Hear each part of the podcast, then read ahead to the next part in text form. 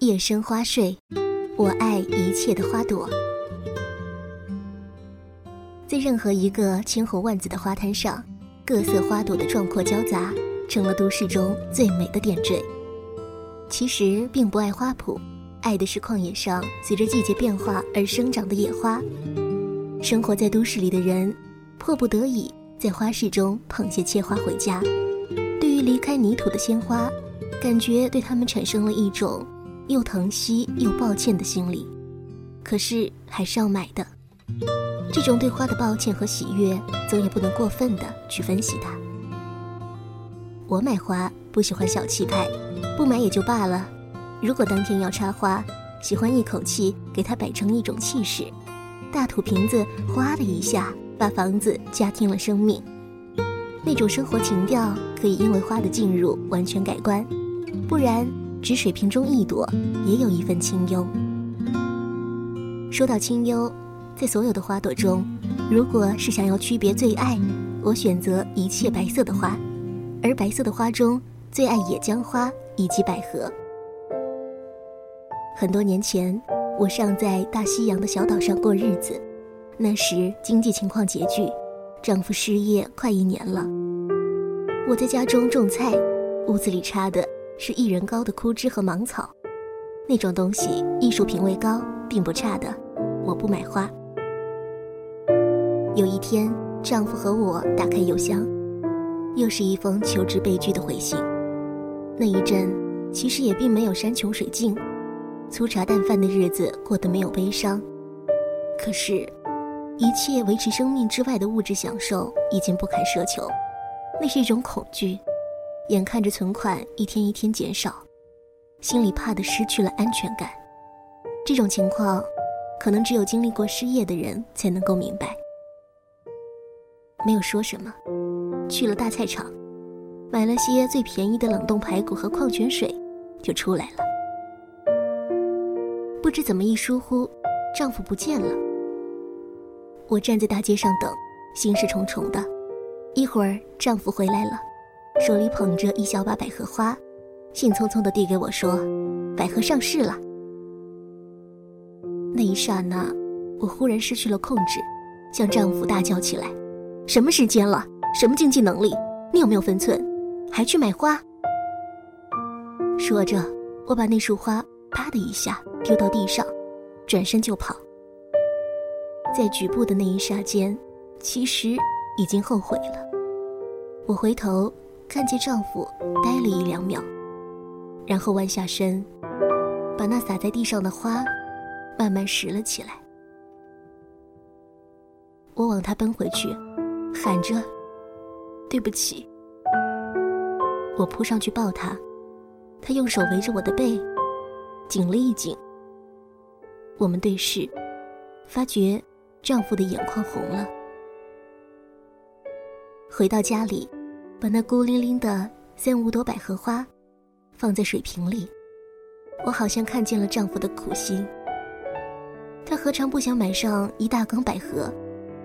而口袋里的钱不敢挥霍，毕竟，就算是一小束，也是他的爱情。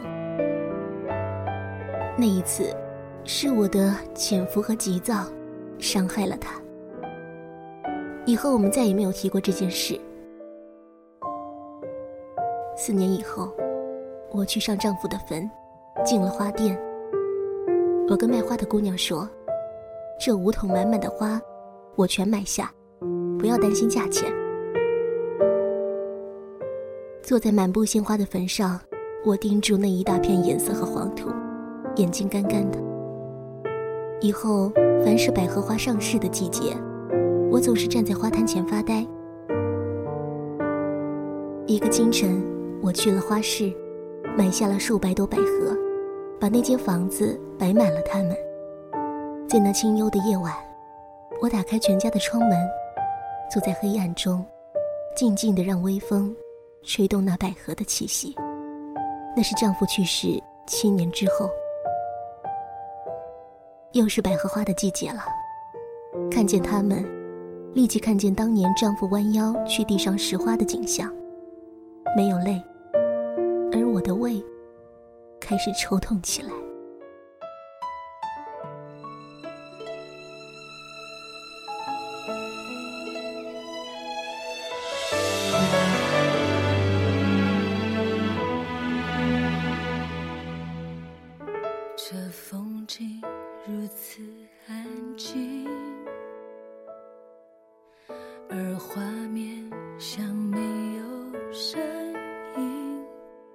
我听歌的回忆很鲜明一个人的旅行我心事很冷清这玻璃如此透明而我的微笑却有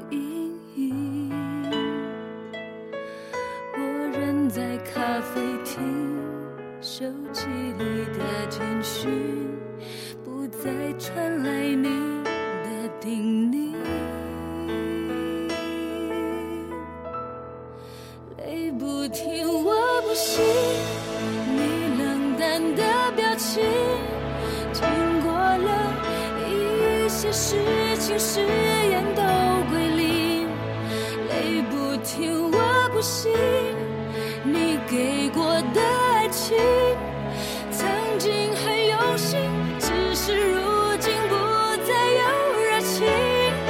泪不停，我不信你说我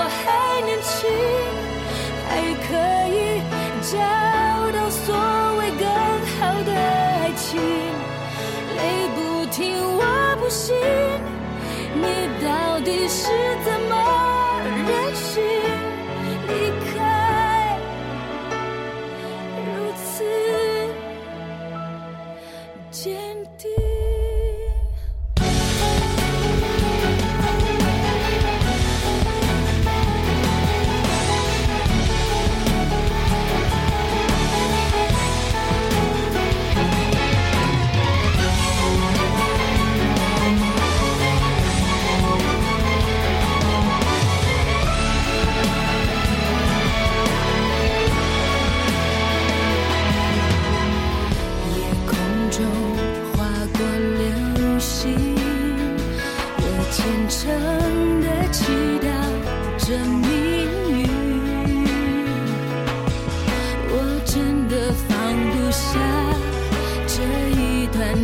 感情捂起了耳朵不想听